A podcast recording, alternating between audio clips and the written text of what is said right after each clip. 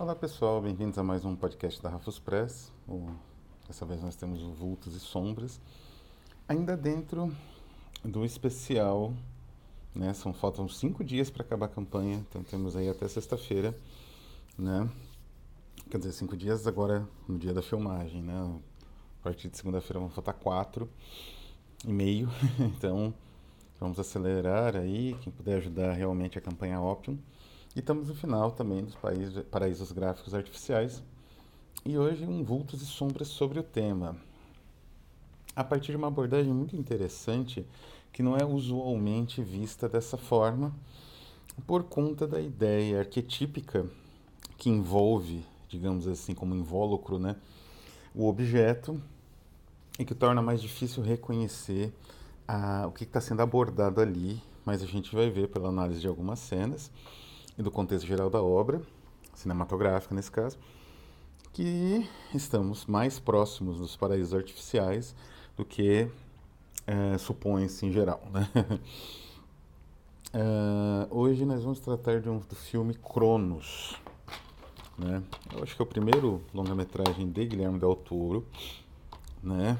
filmado ainda no México, já com alguns autores uh, americanos, como Rum Perlman, meio falado em, em, espanhol, meio falado em inglês, né? E Cronos é, assim, o, esse novo cinema mexicano que foi mais ou menos absorvido pelo, pelos grandes estúdios e pela indústria hollywoodiana, ele é muito interessante, né? Quaron, Inárritu e o Del Toro e outros, né?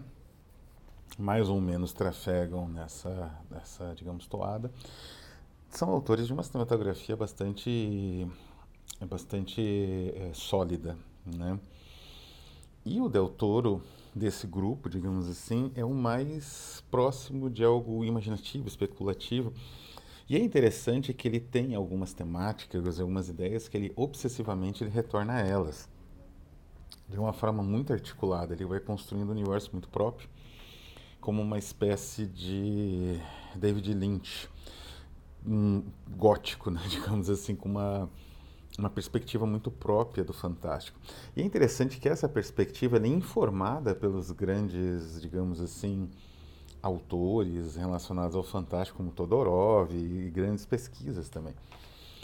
No DVD, também no Blu-ray de Cronos, nessa edição, essa edição tem a capa do Mignola, né, Mike Mignola, é a edição Criterion.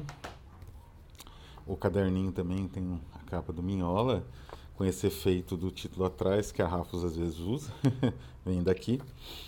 Uh, e nessa parte de, digamos assim, notas, tem as notas dele, né? as notas do diretor, notas do Del Toro para o filme, e são muito interessantes. Né?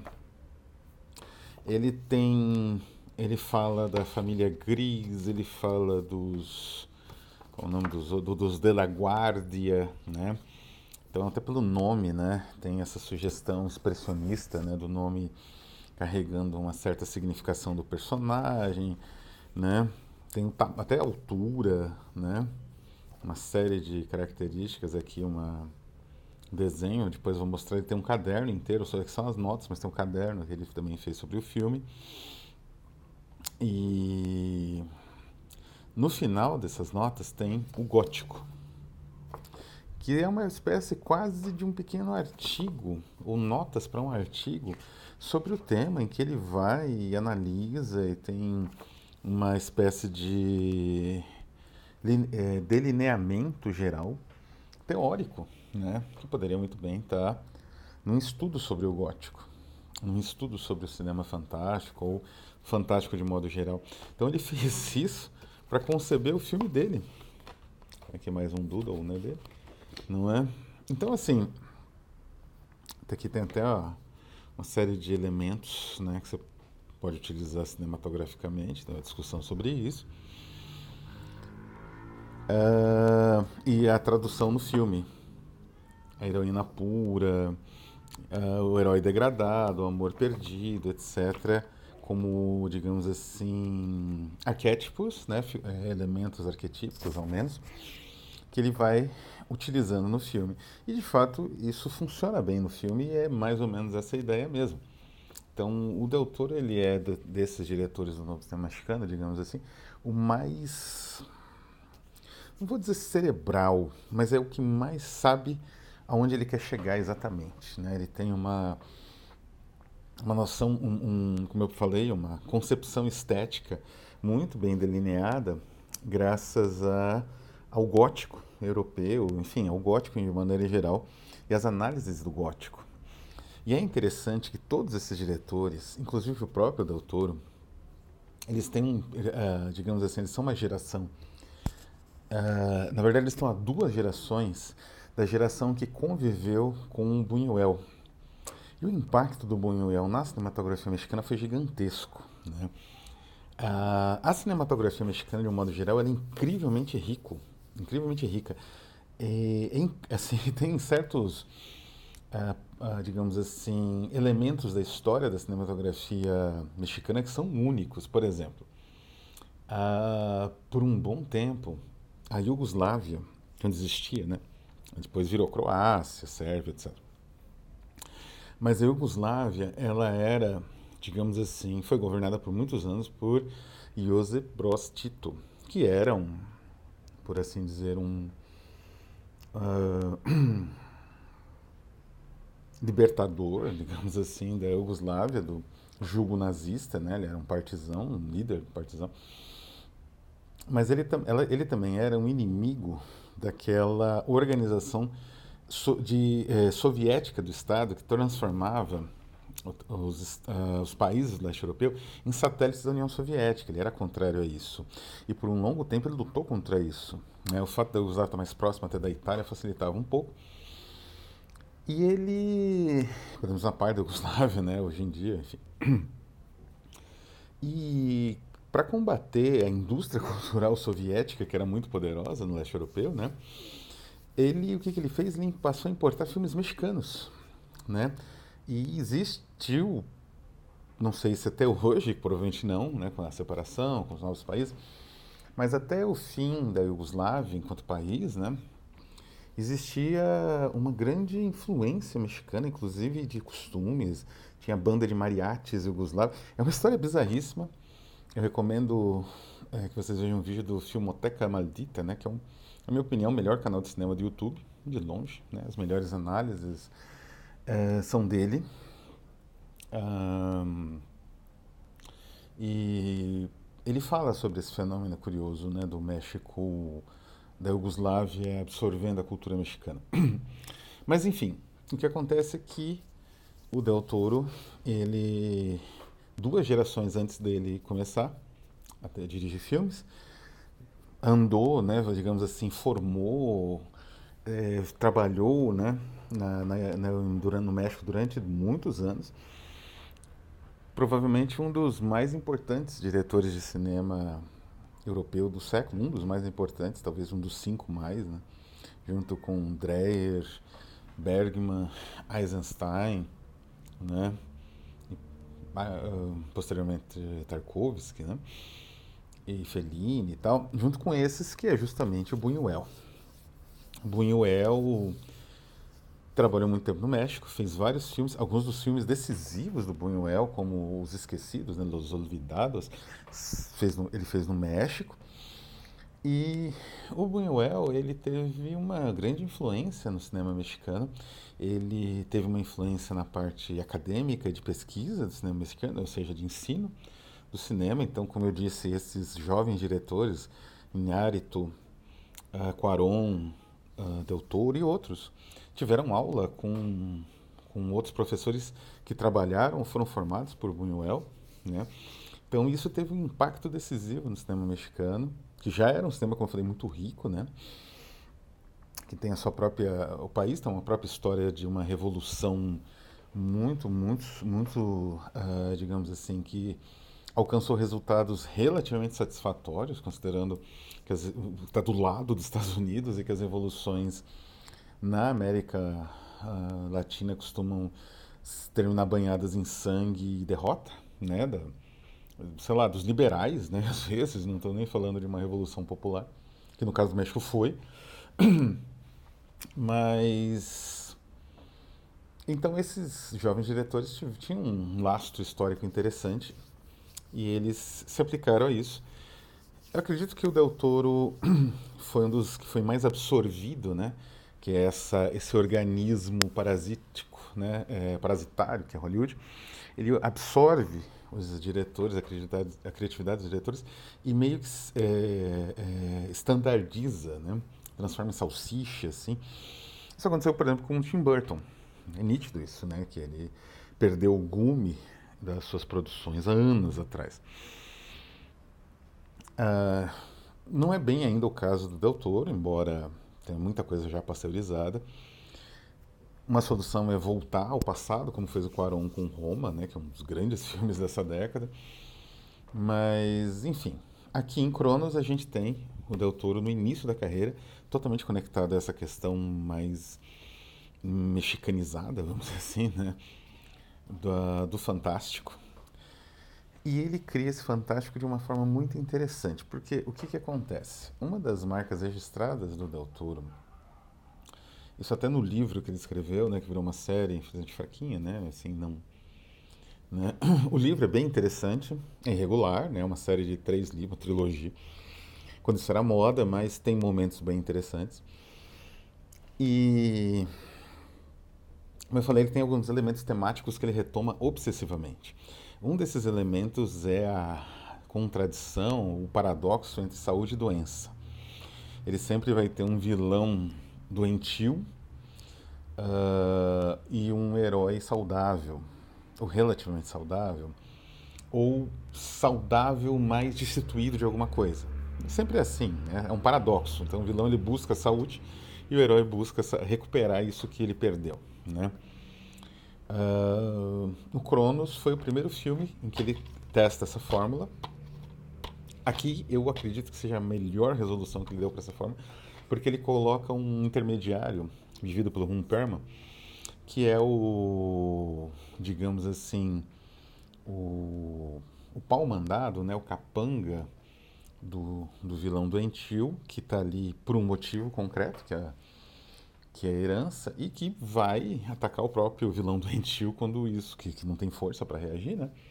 Quando isso for mais conveniente, né? Porque um, um ponto interessante nesse sentido é que o, o, Del Toro, ele trabalha o elemento fantástico no limite, como eu falei, até o um nome, né? O, o, herói aqui, o, o herói decaído, ele chama Jesus Gris. Então até o nome dos personagens é simbólico, mas ao mesmo tempo ele faz uma espécie de paradoxo buscando um, uma, um, uma concepção realista do que está acontecendo. Então os personagens eles têm uma vivência realista, mas eles têm uma, uh, digamos assim, uma estrutura geral, o universo deles, né? As leis do universo são reconhecíveis por nós, mas esse universo ele tem o peso do mito em cima dele, além dessas leis conhecidas. Então, isso cria um efeito muito interessante. É mais ou menos a ideia de ambiguidade que ele buscava através desse elemento de tensão paradoxal. Então isso é muito rico, né? E o, como eu falei, o Del ele pesquisou isso, ele leu o Todorov, os pesquisadores de Fantástico, e leu os autores de Fantástico em busca dessas soluções. Esses insetos são uma espécie de é, personificação desse paradoxo do fantástico do, do Del Toro. Eles são animais materiais que vivem basicamente no, no, solo, né? Que vivem de decomposição de elementos, né? São decompositores, em geral, os insetos. Então eles uh, destroem né, coisas. Tem essa coisa assim da repulsa humana em relação ao inseto mas eles também carregam uma potencialidade espantosa de reprodução, de, enfim, de serem, é, se perpetrarem, enquanto ser humano não tem essa capacidade. Então ele trabalha esse elemento, trabalhou várias vezes, e o inseto em Cronos é o que está dentro me desse mecanismo, que parece um inseto. O mecanismo ele age como é uma espécie de duplicação, né? Ele age como um inseto e tem um inseto dentro. E é, digamos assim, na transformação, né, quer dizer, o indivíduo é transformado num ser que necessita de uma combinação de elementos para se manter jovem, né? Ele se rejuvenesce, ele se, ele, é, digamos assim, ele não só segura o tempo e a doença, por isso ele é procurado pelo vilão doentio, mas ele também, ou adoentado, né? Seria acho que o nome mais correto ele é doentio, vilão e adoentado também. É... Mas ele também reverte o relógio do tempo, né? Que é mais ou menos o que também o inseto faz. O inseto é um corpo e transforma-se em outro, né? Que são as larvas ou, ou as lagartas. Né? Isso é um espanto, né? Você tem um animal que ele é o mesmo e não é, né? ao mesmo tempo. É, então o doutor era fascinado por isso, sempre foi, e expressava isso nos filmes dele, como eu disse, não sei nos atuais. Uh, e é nesse ponto que entra um elemento também interessante no Del Toro, que é uma percepção da cultura urbana e das figuras dessa cultura urbana no sentido mais decadente. Especialmente, por exemplo, os junkies. Uh, o Del Toro ele tem uma noção muito clara, isso aparece em vários filmes dele, da, da cidade decaída e dessa cidade que muitas vezes você tem pequenos comerciantes em regiões de, de, paupérrimas e coisa e tal. Isso tem vários filmes dele. E é uma, uma figura da infância, da, da vida dele, né? Que gosta de comprar coisa em sebo, comprar coisa em de leilões ou de antiquários, né? É um rato de antiquário. É... O que acontece que é interessante nesse ponto é que essa percepção da cidade também, né? Uh, como essa totalidade na qual convivem esses seres muitas vezes tocados pelo fantástico, como eu disse, é que a, essa totalidade que é a cidade tem esses elementos mais degradados. E justamente os monstros, vamos dizer assim, o outro que ele coloca em, em, em, movimento é o outro que está nessa situação de degradação ou nesse limiar, né, que ele abandona aquilo que mantinha ele na sociedade e vai numa outra direção. Por quê? Porque uh, esses insetos, né, esses mecanismos, aqui é o mecanismo, eles implicam nessa perda social, porque eles funcionam como um, um vício, né? E como um tipo de prazer proibido, que é o prazer do vício. Isso é muito interessante, no, digamos assim, mais ou menos na metade do filme, que é quando começa a transformação, a metamorfose do Jesus Gris, né? O que, que acontece? Ele vai consumindo o o Cronos, né, um mecanismo, o dispositivo que funciona como se fosse um inseto. Ele entra, ele se conecta, ele fica numa espécie de, de simbiose. Ele absorve uma parte do sangue e segundo a teoria pseudocientífica lá do De La Guardia, né, do Gunther, que é o vilão, ele serve como uma espécie de filtro vivo, purifica o sangue do, do da pessoa ali, até então só tinha sido o alquimista que desenvolveu isso durante a Inquisição. É muito interessante esses detalhes, né? Durante a Inquisição Ibérica, que foi a mais violenta, a mais longa, a mais complexa de todas, né? Uh, ritualisticamente falando, ele desenvolve esse mecanismo para não ser pego, ele vai para o Novo Mundo, aí acontece um terremoto, coisa assim, e ele morre, mas o mecanismo é descoberto e o corpo de várias pessoas sem sangue, etc. O mecanismo nunca é descoberto. E é, de, conta a lenda, a partir da, dessas histórias em torno desse alquimista aí, que ele tinha escondido o mecanismo dentro de um arcanjo barroco, desses muito comuns, de pedra-sabão, né? ou de madeira policromada. E o, o nosso amigo Jesus, ele encontra né, esse arcanjo. E aí é como se ele se viciasse no, no, nessa, nesse ritual do, de purificação né, do, do mecanismo que funciona como uma espécie de animal peçonhento é, é, furando a pele dele, sugando sangue. E ao mesmo tempo, como um efeito colateral, ele passa a querer sangue, coisas cruas, etc., como todas as crianças e seres da noite do cinema e da literatura usualmente fazem. Né? Eles buscam carne fresca, sangue e carne fresca. Então, a, a, transformação aqui, ela se dá pelo uso do mecanismo, e esse uso do mecanismo é, é, implica, no caso do seu usuário, numa destruição daquela fronteira de sociabilidade que permite que o indivíduo que, digamos assim, que faz com que as drogas permitidas elas estejam no limite do permitido. E, evidentemente, uma pessoa que fuma muitos maços de cigarro por dia ou por semana, ele sente uma necessidade de fumar, não importa onde ele esteja. Se ele fica muito tempo, ele, essa necessidade começa a incomodar, incomodar essa pessoa. A bebida é a mesma coisa, mas é relativamente controlável. Né? Uh, certos vícios não são tanto. E aqui é como se fossem esses vícios, porque o que, que acontece? Tem uma cena que é genial. Uh, na verdade, são várias sequências que vão se combinando numa grande cena de metamorfose, digamos assim, que é essa festa num clube, Clube do Tigre, uma coisa assim. Que eles. Primeiro ele está no banheiro com, com a própria família ali pertinho, a esposa, a neta usando o mecanismo. Quer dizer, ele já no início ele rezava para usar, sabe, a, rezava o Pai Nosso, assim, né, perscrutava, rezava. Depois ele já estava usando em qualquer lugar e tal.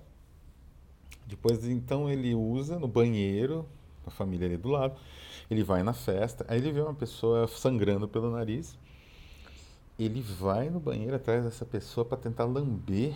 E como ele não consegue lamber na pia, ele lambe o sangue que estava no chão. Isso eu acho que é praticamente um resumo da operação de um viciado, né? de um junkie. Ele não consegue. É, assim, ele, uh, e isso é bem mostrado, o ator é muito bom, né? Que faz o Jesus Gris.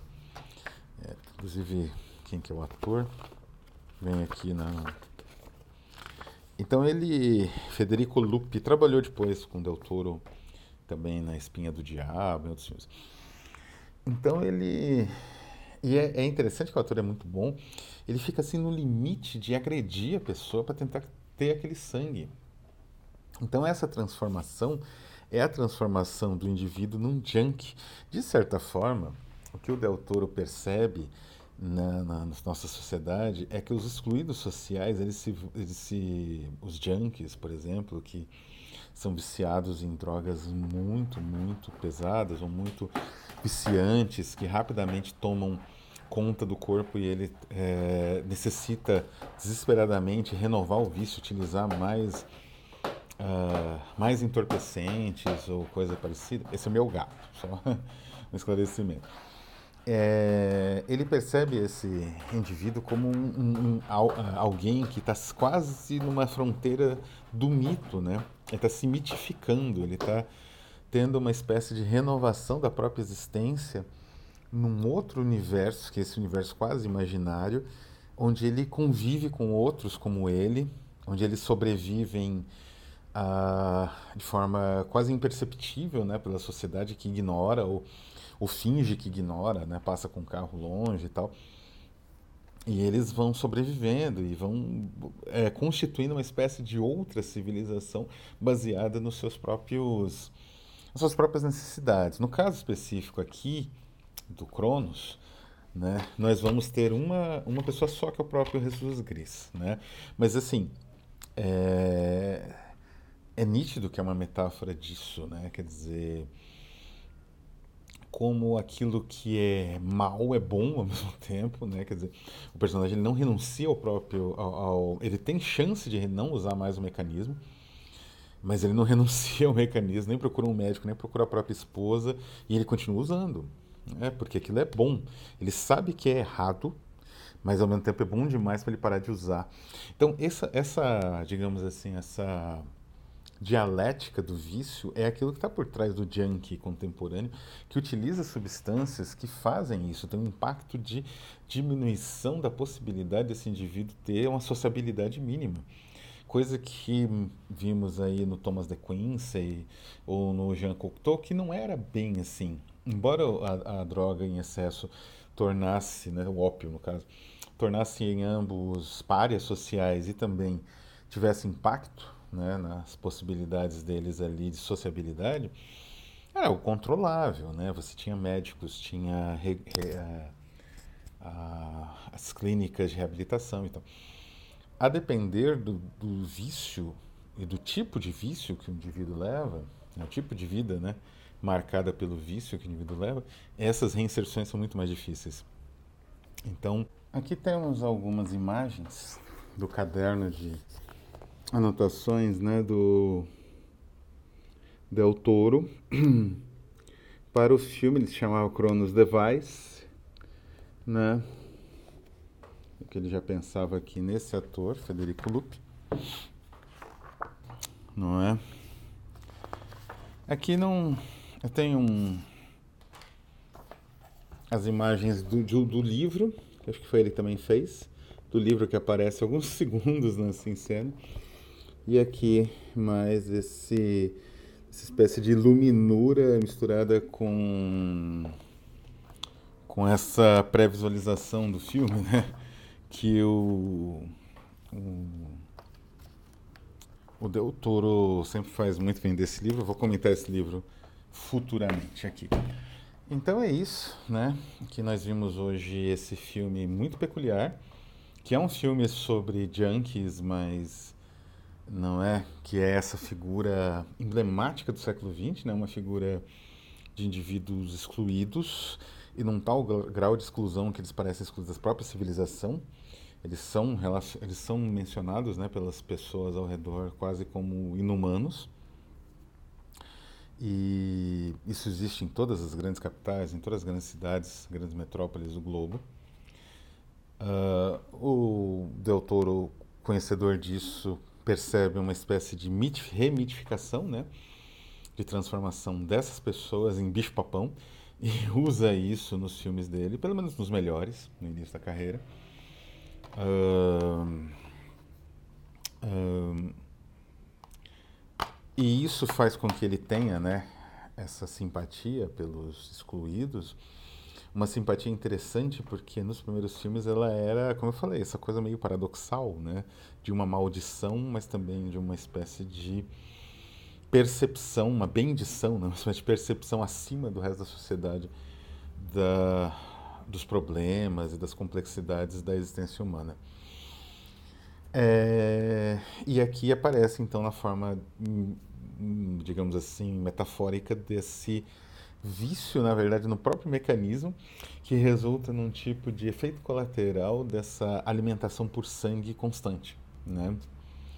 E a criação de um outro tipo de criatura noturna que tem a sua própria mitologia, né? Que não é derivada da é, é inspirada pela mitologia das outras criaturas da noite, mas aqui é muito própria, menos animalesca e mais insetívora, vamos dizer assim. E é algo então sensacional que infelizmente me parece, né, essas obsessões do Del Toro hoje elas são menos frequentes e são mais diluídas nas produções audiovisuais mais contemporâneas com as quais ele trabalhou, que não são tão, na minha opinião, pelo menos, tão interessantes quanto os primeiros filmes dele.